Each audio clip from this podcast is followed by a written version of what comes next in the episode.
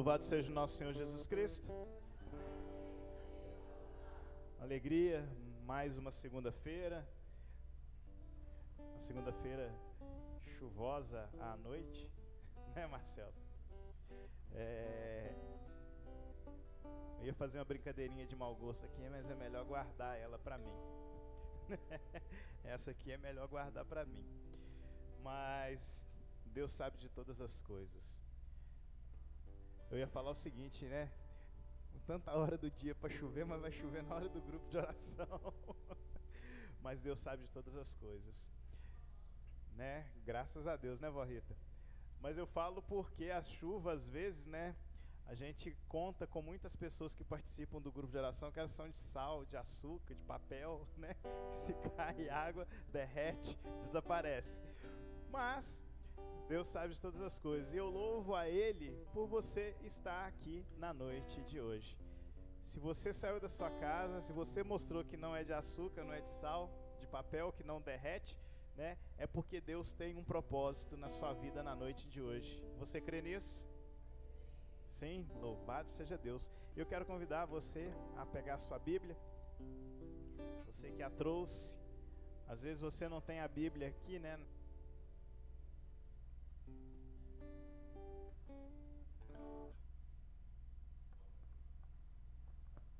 Às vezes você não tem a Bíblia livro, né? Aqui, mas tem ela aí na palma da mão através do, do celular, né? Tem vários aplicativos aí das Sagradas Escrituras, pode pegar também. Lá no Evangelho de São Marcos, no capítulo 1. Primeiro capítulo do Evangelho de São Marcos.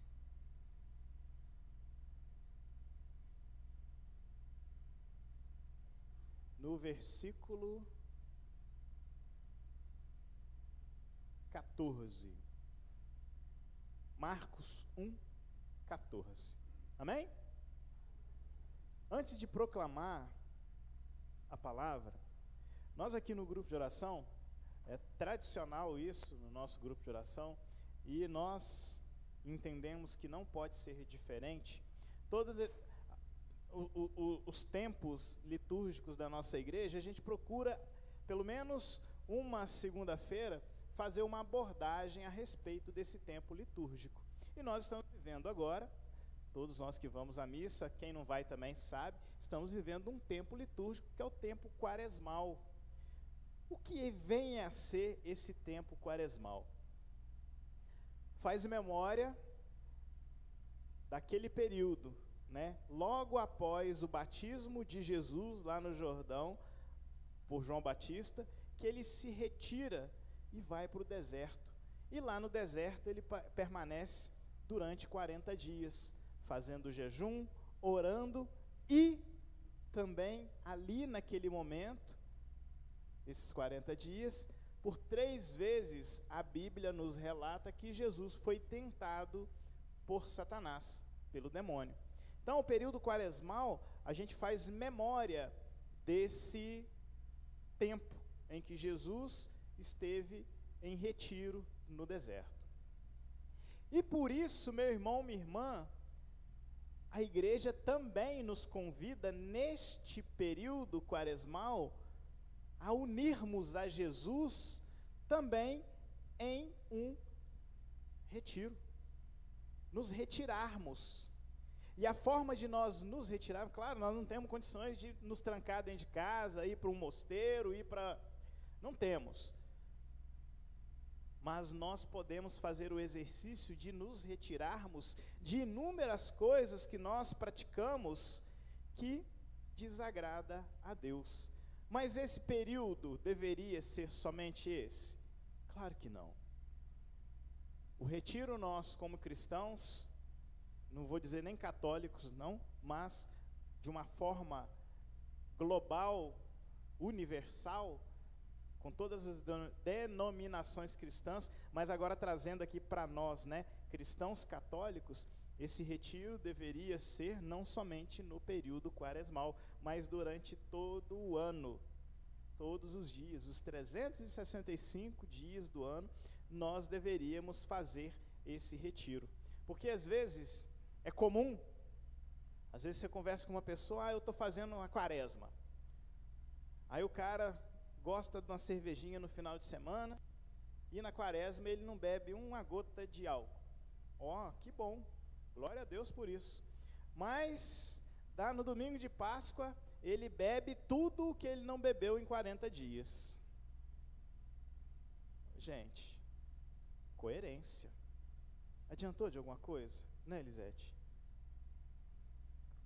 Deus sabe, né? Na verdade, a gente faz um pré-julgamento, mas na verdade é Deus quem sabe. Mas não poderia, se ficou 40 dias, não poderia ficar 41, se não ficou 41, não poderia ficar 42, se não ficou 42, não poderia ficar 43.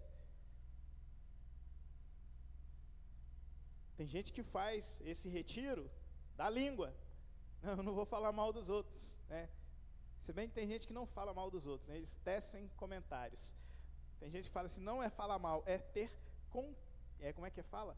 É, constatações, né? Eu não estou falando mal de ninguém, não. Eu estou constatando uma situação. Ah, faça-me favor. Não é não, Rodrigo? Eita, trem, sou. E ó, falar mal dos outros é bom demais. Né? Mas deve.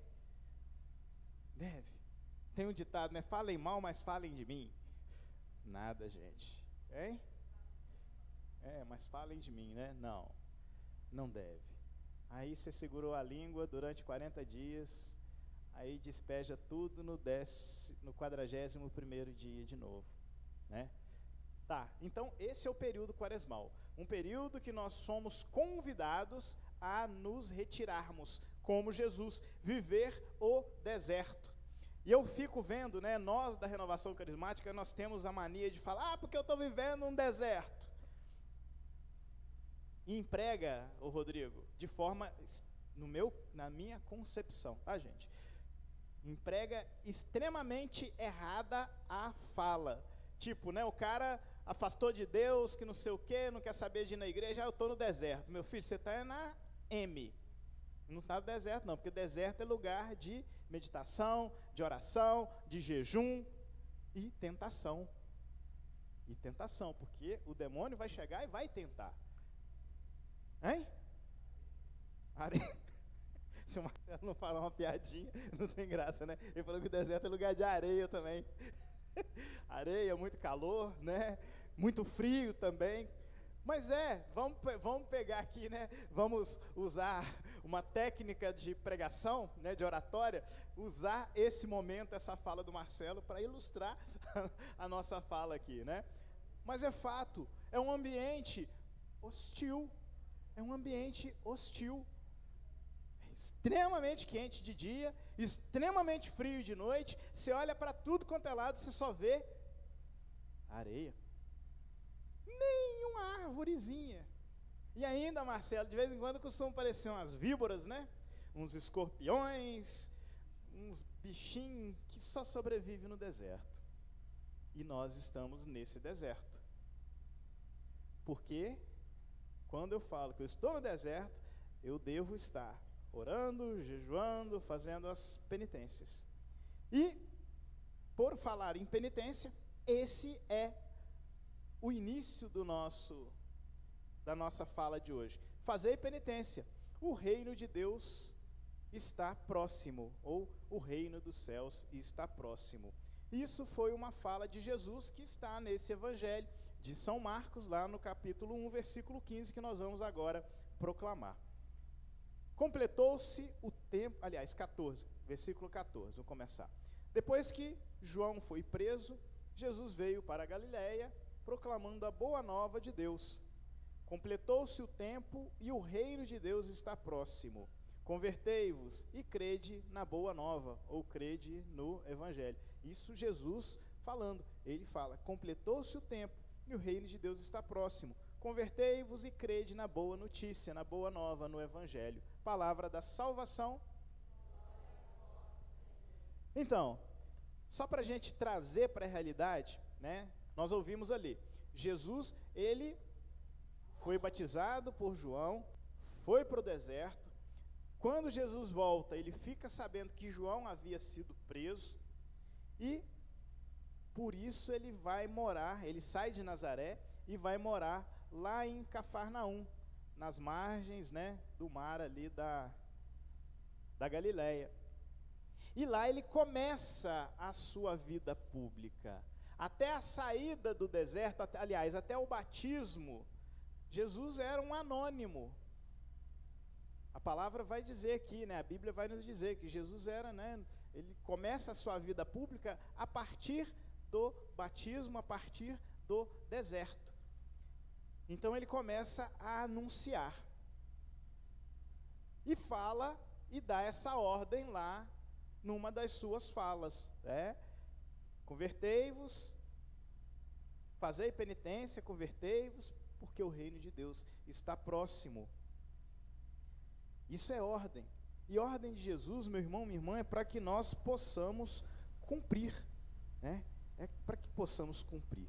E esse momento que nós vivemos da nossa igreja é um momento propício para a nossa conversão, para nós reavaliarmos as nossas ações, reavaliarmos a nossa conduta, ver, né, identificar quais são os caminhos que nós estamos seguindo, quais são a, a, as coisas que nós estamos fazendo. Será o que o que eu estou fazendo tem agradado, tem desagradado ao Senhor? É momento de nós fazermos o nosso, os nossos, né, a, o nosso exame de consciência e procurar a reconciliação, que é o sacramento da confissão. A igreja oferta isso toda quaresma, tem lá, né, a igreja aqui, ano passado aconteceu, o mutirão de confissões, que nós vamos buscar o sacerdote para fazermos, né, confessarmos. E a confissão é um dos sete sacramentos. Não existe a possibilidade de eu, sendo católico, negligenciar isso. Se eu falo, ah, porque eu vou me confessar direto com Deus, eu não vou confessar com o padre que é homem como eu. Ó, eu vou falar uma coisa que nós estamos sendo católicos de meia tigela. Hoje as modernidades que têm sido pregadas por aí, e infelizmente até dentro da própria igreja, muitos padres, inclusive, têm defendido confissão comunitária, que não, não existe isso. Até existiu há um tempo atrás. A confissão, como nós conhecemos hoje, ela não era assim. Existia a confissão comunitária, mas você sabe como que era essa confissão comunitária, Daniel? O bispo ficava lá na frente, na missa da quarta-feira de cinzas, a assembleia toda ela reunida na missa e começava uma fila e cada um ia confessando ali para o bispo quais eram os seus pecados. Era confissão comunitária, mas o Rodrigo pecou, você ficava sabendo qual era o pecado do Rodrigo, o Rodrigo ficava sabendo qual era o seu pecado, e toda a comunidade sabia. Imagina só, e hoje nós estamos aí reclamando de ir lá confessar com o padre, que nós estamos olhando para ele, ele não vai contar o nosso pecado para ninguém vai ficar entre eu, ele e Deus. Já pensou, Rita? Você na fila, falando com o seu oh, eu fiz isso, eu fiz aquilo. E ele fala assim, ah, não te perdoo não, hein? Não, esse não. Aí, olha um fulano de tal, lá do cantinho, a Maria que acordou agora, porque ela ficou preocupada com esse negócio de falar o pecado em público, né? Ela vai olhar e fala assim: hum, a Rita cometeu esse pecado, hum, a Santa Rita, hum, sei não, hein? Pois é, gente. E nós estamos aqui reclamando às vezes, não porque eu confesso direto com Deus. Se nós somos católicos de fato, nós entendemos que quando o padre veste o seu paramento, a sua veste litúrgica, coloca aquela estola, né, que é aquela aquele, aquela faixinha que fica atravessada, né, que coloca eh, nos ombros e fica caída aqui sobre o peito, sobre o, o abdômen dele, ali já não é mais um, uma pessoa comum. Ali é a pessoa de Cristo. É um dogma da nossa igreja. E ele nos deu, e Deus, né, Jesus, deu a autoridade ao padre, porque o padre, ele é da linhagem, né? Ele, ah, você pegar a questão tradição da Igreja Católica, São Pedro, Jesus vira para São Pedro e fala assim: Tu és Pedro, sobre essa pedra vou edificar a minha igreja. Tudo o que ligares no céu será desligado na terra. Tudo que desligares na terra será desligado no céu. A quem perdoardes os pecados, esses serão perdoados, mas aqueles que forem retidos serão retidos. Então, pela tradição apostólica, até os nossos padres aqui, Padre Luiz Carlos e Padre Edilson, quando eles se paramentam todo e nós vamos lá na fila bonitinho para fazer a nossa confissão individual, já não é aqueles dois, é o próprio Cristo que está diante de nós. Gente, isso é magnífico. É coisa extraordinária. Eu arrepio só de, de pensar na situação. Olha só, por conta de uma ordem que Jesus deu lá dois mil anos atrás. Que maravilha isso, Marinilda. É lindo. Então, esse momento é um momento propício para isso, né? de conversão, de confissão, de nós buscarmos esse sacramento, né? o sacramento da, da reconciliação, da confissão. E é importante que nós façamos né, a nossa penitência. E aí você pode me perguntar, né? A gente fala penitência, isso, aquilo, aquilo outro, mas o que, que é penitência? Né? O que, que é penitência? No dicionário, o dicionário fala assim, ó, é a pena imposta para expiação de um erro cometido, arrependimento ou remorso por um erro que se cometeu. E o próprio dicionário vai dizer assim, ó, especialmente por haver ofendido os mandamentos divinos. O próprio dicionário falando que é um arrependimento por ter ferido os mandamentos divinos. Marcelo e eu, a gente estava conversando outro dia, né? O Marcelo virou para mim, Michel, fala aí os dez mandamentos. Cabeção, achou que eu não ia saber. Se lascou. Eu só troquei o quinto pelo sétimo. Hein? Você que. É, pois é. Pois é, né? Mas. E tem um livro, gente, que nós lemos, Isabela e eu, a gente leu um tempo atrás, que é um testemunho de uma dentista, acho que ela é boliviana, Glória Polo, e ela fala um negócio muito interessante no livro dela. Se é verdade ou não, não importa. Mas é o testemunho dela porque ela foi atingida por um raio durante uma tempestade lá na, na Bolívia, né? Colômbia, né, Rita? É isso mesmo, lá na Colômbia. E, e ela ficou em coma por várias semanas, morta praticamente, queimada, útero queimado, porque ela usava o tal do DIL, né? E é metálico aquele negócio, então, é, coitada, quase que morre. Só que Deus deu uma oportunidade dela retornar. E mesmo depois da situação, ela ainda engravidou, ô, Lu. Tão grande é a graça de Deus, tão grande é o poder de Deus. Mas a Glória Paulo falava que Deus deu a ela a oportunidade de enxergar, de ver o julgamento.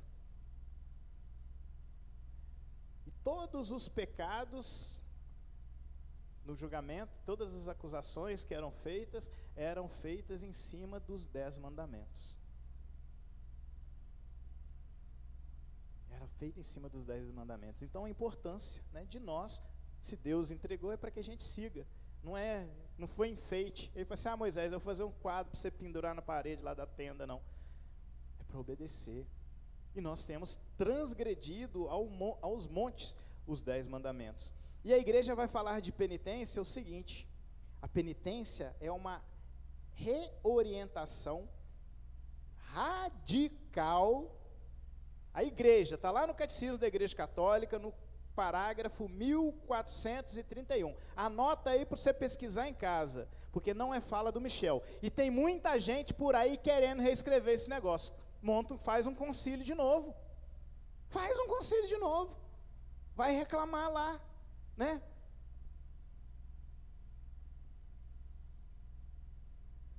Penitência é uma reorientação radical de toda a vida radical de toda a vida, um retorno, uma conversão para Deus de todo o coração, uma ruptura com o pecado. É o desejo e a resolução de mudar de vida, com a esperança na misericórdia divina e a confiança na ajuda da sua graça, da graça de Deus. Bem mais bonito e bem mais profunda definição da igreja sobre penitência, não é verdade? Sim ou não? Né, Josi? Radical, radical. Eu costumo brincar por aí é, que o céu é dos loucos. O céu é dos loucos. Gente normal não vai para o céu. Porque gente normal não é radical. E louco não. Louco é radical. Hoje nós estamos vivendo, né, nós temos denunciado isso aí há muito, a, a, sempre que a gente está aqui à frente, né, pregando, a gente tem falado sobre relativismo religioso. Né, até um tempo atrás aí, não sei se vocês se recordam, eu fiz uma pregação aqui que eu citei uma fala do Papa Bento XVI, que por mim já poderia considerar como santo, né? E ele falava assim: olha, as pessoas estão pegando, usando a fé estão criando uma fé como se fosse uma na, estivesse no supermercado e vai lá na prateleira e pega somente aqueles itens que é de interesse. Hein? Pois é, né? Então, tá lá relativizando tudo. Não, isso aqui me agrada, não, isso aqui não me agrada, eu vou deixar para cá. Ah, isso aqui nos Gente, eu vou citar aqui o padre Francisco João. O padre Francisco João, numa das homilias dele, quando surgiu um assunto aí, que volta e meia está aí na mídia, ah, que o padre devia casar. Né? Volta e meia aparece esse assunto aí, um punhado de lunático desinformado fica falando um punhado de besteira. Né? Inclusive dentro da nossa igreja aqui local. Né? Mas o que, que o padre Francisco João falou? E eu achei espetacular, e ele foi usado demais naquele momento, Jean. Ele falou assim: Olha, quando eu recebi o chamado para me ordenar como padre, eu já sabia que o padre não podia casar, eu já sabia disso, eu já sabia daquilo, e eu entrei. Então, quem sou eu, citando a minha filhada Roberta, na fila do pão, para falar contra? Você vai voltar em dois mil anos de tradição para reescrever a história, os dogmas, tanto sangue já foi derramado por causa disso, e nós estamos tentando reescrever a, a, história da igreja, nós estamos querendo moldar a igreja à nossa forma. Tem um amigo meu, Daniel, é, quem me conhece mais de perto sabe que eu presto serviço para o Senar, e o Daniel é o supervisor, né, do, que, que supervisiona a, a equipe da qual eu faço parte dentro da estrutura do Senar. O Daniel, um dia chegando, conversando comigo, o Daniel sempre aprendo muita coisa com ele. É um cara religioso também, né, católico, graças a Deus. É, a família dele está bem envolvida aí nos movimentos lá em Manhuaçu, da, da, do Bom Pastor. E ele falava né, um negócio que foi uma. A gente falava de profissão, de trabalho, mas foi uma evangelização. Ele falou assim: Michel, a gente tem que entender a estrutura que nós estamos, quem nós somos dentro da estrutura.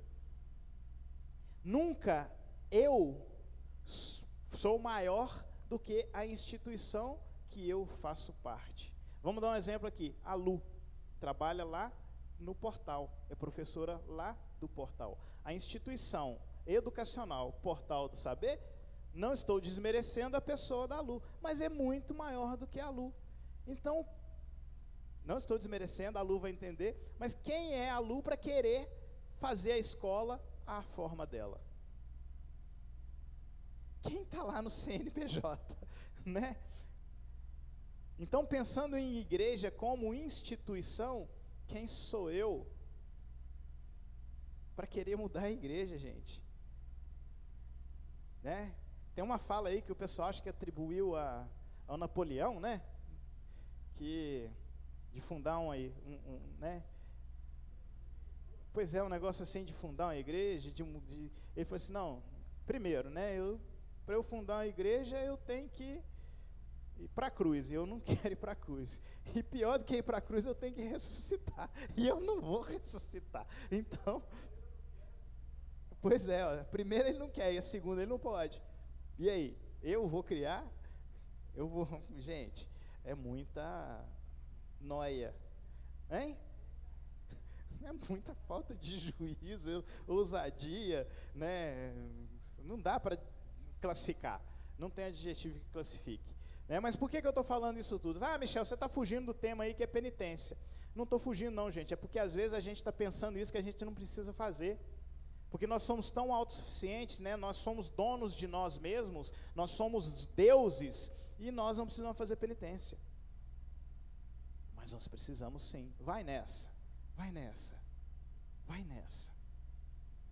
Temos que ser radicais. Temos que ser radicais, ainda mais nesse mundo de hoje. Ontem, né, nós estávamos aqui, Isabela, eu, Marcelo, Roberta, né, junto com a pastoral familiar, falando, né, sobre oração casal.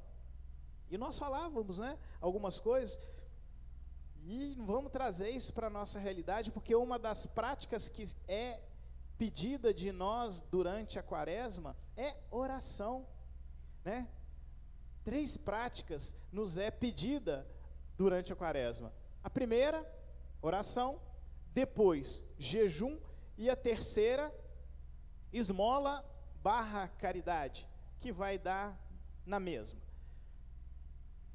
Meu irmão, minha irmã, nós necessitamos cada vez mais de nos colocarmos na presença de Deus, né, de ter esse contato mais íntimo com Deus. Através da oração, a gente consegue se blindar do pecado. Prepara que a tentação vai vir. Pior do que quando não ora. Mas nós teremos a força necessária aqui o Taylor, mas a, a Marcela que estavam ontem, né? Também no. Nós falamos isso, né? O, o, o, o casal, né? Então, e ainda falava, né, que às vezes a gente fica, eu fico, quando eu fico pensando em oração, eu penso numa noite muito escura, e quando as pessoas começam a orar, começa a acender aquelas luzinhas, né? E a ponto, se todo mundo estiver orando, vai ficar tudo claro. Porque através da oração nós estamos ali refletindo Deus refletindo Jesus. E o momento quaresmal, esse tempo quaresmal que nós estamos vivendo, é um convite à oração, de nós estreitarmos a nossa relação com Deus, de tornarmos mesmos íntimos de Deus. Ah, você conhece Jesus? Ah, eu já ouvi falar. Ah, não, eu conheço. Você ora? Ah, não, então você já ouviu falar só. Porque para conhecer a gente tem que conversar. Né? Eu conheço o Robinho, eu converso com o Robinho. Né? De vez em quando bato um papo com ele. Agora, se eu vejo só o Robinho passar para a rua fora, não, eu sei quem ele é. Mas eu não tenho, não sei quem, não conheço o Robinho. Eu sei quem é. Porque conhecer exige tempo, exige conversa, e a oração é isso. E esse tempo quaresmal, esse tempo penitencial que nós estamos vivendo, é um convite à oração. É um convite à oração. Depois, vem o jejum. O jejum, ele vem nos lembrar, nos colocar no nosso lugar. Geralmente, jejum é abster-se de comida. É, Quarta-feira de cinza é um dia que a igreja diz para nós fiéis que nós devemos fazer jejum, jejuar. Abster de comida e como é sofrido. Às vezes a gente passa a semana aí, né, Lu, na correria, a gente mal, mal toma um café. Chega na quarta-feira de cinza, que é para fazer jejum, na sexta-feira da paixão, que é para fazer jejum. Nossa, que dificuldade, meu Deus. Mas para quê? Para mostrar a minha fragilidade. A oração, ela exercita o meu contato com Deus, o jejum exercita o meu contato comigo mesmo. Claro que vai me levar a Deus, mas ele mostra, me abre os olhos com relação à minha fragilidade. E que sem ele, quem é o Michel? Nada. Um nada.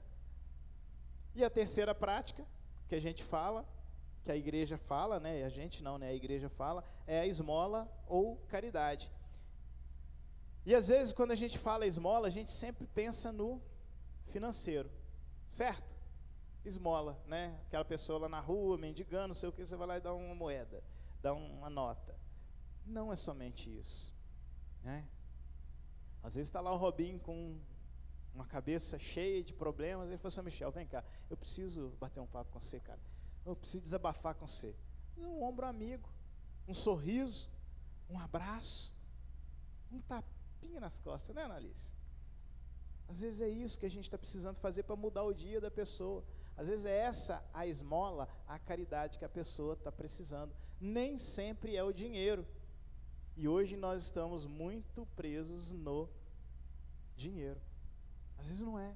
Às vezes é o olhar, é o acolhimento. E eu vejo às vezes, né? Aí vão me bater. Eu vejo às vezes aqui, como em outros lugares também, muitos movimentos, muitas organizações que costumam, né, fazer essa caridade, mas as pessoas não se envolvem. Né? As pessoas não se envolvem. Meu irmão, minha irmã, Jesus, ele não tinha dinheiro ali para ficar entregando para os outros, mas ele envolvia de corpo e alma com aquelas pessoas que iam até ele, ele se compadecia de cada um deles e estendia a mão, trazia aquela pessoa de novo para a comunidade, devolvia a dignidade para aquelas pessoas, realizava curas, muito mais do que físicas, mas curas da alma, curas do coração. Então, quando a gente fala de esmola, a gente fala da minha relação com o meu próximo. Oração, a minha união com Deus, amar a Deus sobre todas as coisas. O jejum, me colocando no meu lugar de fragilidade, do nada, da insignificância que eu sou, e a esmola, a caridade e ao próximo, como a si mesmo. Até aí, nessa, a igreja é sábia na forma de colocar para nós. Porque através da oração a gente ama a Deus, a gente adora a Deus. Mesmo que seja aquela oração de clamor, eu estou pedindo para isso, eu estou pedindo para aquilo. Se eu estou falando com Ele, é porque eu estou confiando que Ele vai me atender. Então, se nós observarmos essas práticas, nós iniciaremos o nosso processo de conversão. E ó, diante de tudo que nós estamos vendo, diante de tudo que nós estamos vivendo, diante de tudo que o mundo tem feito, diante de tantas as atrocidades, o Rodrigo, né, nós, eu cheguei aqui e ele falou, Michel, você viu a música da tal da Aimee? Tá rodando aí nas redes sociais. É, eu falei assim, eu vi, até brinquei com ele que eu cheguei num produtor hoje de manhã e ele estava aos prantos lá, porque ele ouviu a música e ele viu os filhos dele na situação que a menina falava. Né? É uma música protestante, mas vale a pena ouvir. Porque o mundo hoje, né, ela denuncia no final, no diálogo que ela tem lá com, com o pessoal. No que eu entendi, era tipo um, um festival de música, alguma coisa nesse sentido, um show de calouros, que seja, né? E ela estava lá cantando, né? Mas ela falava, denunciava tantas coisas que nós estamos vendo acontecer aí debaixo dos nossos olhos, debaixo do nosso nariz, que tem nos anunciado que o reino de Deus está próximo, porque Jesus falou, né, está aqui na Bíblia, nos evangelhos, todos os livros da Bíblia. Quando vocês começarem a ver isso, ver aquilo, ver aquilo outro, se preparem, porque eu estou voltando. Ele está voltando, meu irmão, minha irmã, e quando ele voltar, como ele vai nos encontrar? Como penitentes, como aqueles que aderiram na radicalidade à sua proposta, ou aqueles que estão lá na prateleira do supermercado escolhendo como viver. E aí? Se Jesus chegar nesse momento, voltar nesse momento, como ele vai nos encontrar? Como ele vai achar o nosso coração? Então convertei-vos porque o reino de Deus está próximo. Acredite na boa nova, acredite no Evangelho.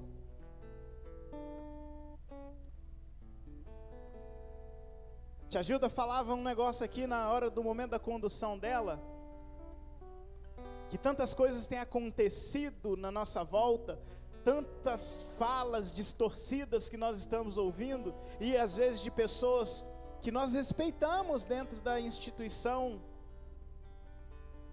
igreja. E a gente fica, né, tia Gilda? Será? Será que eu estou ouvindo isso? Aí eu vou contar uma historinha que eu já contei aqui, rapidamente para né, a gente finalizar. O demônio, ele existe. Não negue a existência do demônio. Se o demônio não existe, nós podemos pegar o, a Sagrada Escritura e não dar crédito para ela, porque ela fala aqui da existência do demônio. Jesus, né, lá no deserto, oh, ele foi tentado pelo demônio, a palavra diz claramente, foi tentado, e ele existe. E a história é o seguinte: existia um mosteiro, né, e o demônio tentando pegar os monges desse mosteiro. E uma pessoa chegou para ele e falou assim: Não, o demônio, mas aí todo mundo é de Deus, não sei o quê, você tem que ir para a cidade.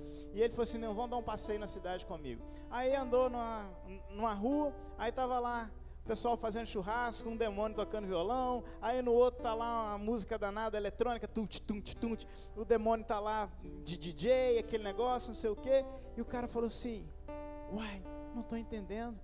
Aí ele virou e falou assim pro cara: falou assim, Olha, aqui na cidade todo mundo é meu. Agora lá não. Lá não. Lá ainda não é meu. Mas nem vai ser, você sabe por quê? Porque o próprio Jesus falou que as portas do inferno não prevalecerão sobre a igreja. E meu irmão, minha irmã, nós somos igreja. Nós somos batizados. Nós somos batizados em nome do Pai, do Filho e do Espírito Santo. E todas as vezes que nós abrimos o nosso coração, que nós pedimos, Deus derrama de novo sobre nós a sua graça, o seu espírito, reconduz os nossos caminhos, mas é necessário que eu queira, que eu deseje e que eu feche. Lembrando aqui de Jesus lá com aquela mulher adúltera que foi pega em adultério, e os doutores da lei, fariseus, a população querendo apedrejar aquela mulher, Jesus chega e abaixa e escreve no chão, e eu fico imaginando a algazarra que estava ali, joga pedra, mata, não sei o que, isso, aquilo, o que é que você vai fazer? Você não é o filho de Deus, você não se intitula filho de Deus, o que é que você vai fazer? E Jesus, né, abaixa, para fugir de todo aquele barulho, para que ele, ali ele era Jesus, o Filho de Deus, o Deus encarnado, mas era humano também. Jesus precisava orar, subir para o monte para orar? Não precisava, ele era Deus encarnado. Mas ele nos dá muitos sinais de como nós devemos nos portar diante dessas situações. Com tantas coisas que nós ouvimos aí que tem tentado tirar o foco da nossa fé, dizendo aí que nós não precisamos confessar, que vale uma confissão comunitária, que eu posso confessar direto com Deus, que eu não preciso fazer penitência, que o jejum que eu tenho que fazer é esse, é aquele, aquele outro, meu filho. Não vamos entrar nessa não.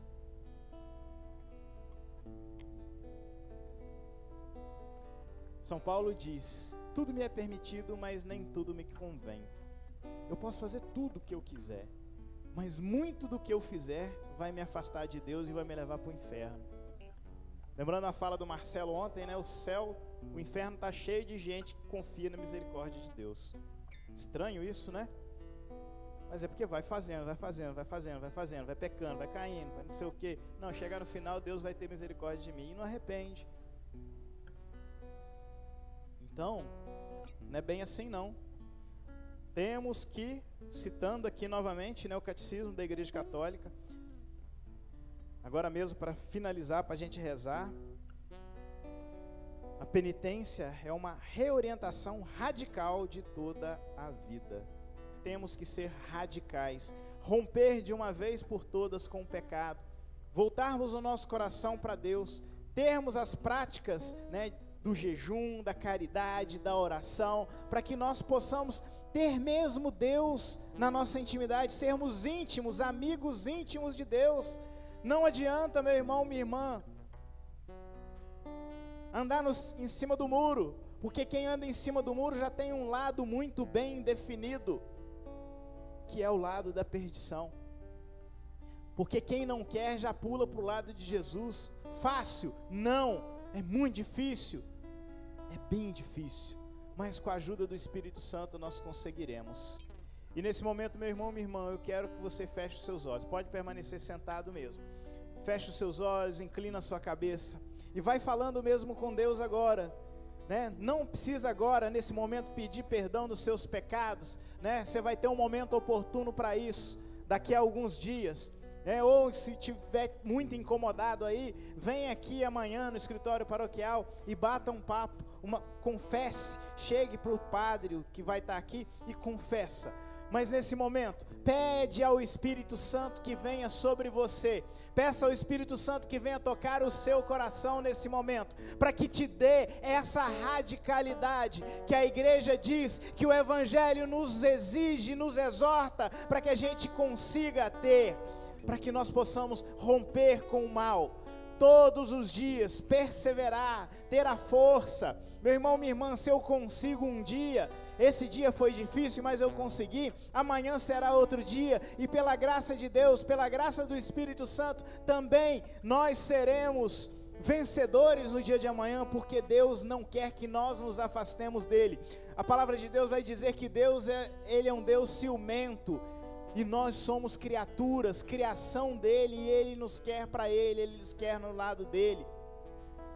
Então vai pedindo mesmo o Espírito Santo Vem Espírito Santo de Deus sobre mim nessa noite. Vem mesmo colocando no meu coração essa vontade da radicalidade. Que eu possa mesmo romper com tudo aquilo que tem me afastado de ti, tudo que tem me afastado da sua graça, todos os relativismos que habitam no meu coração.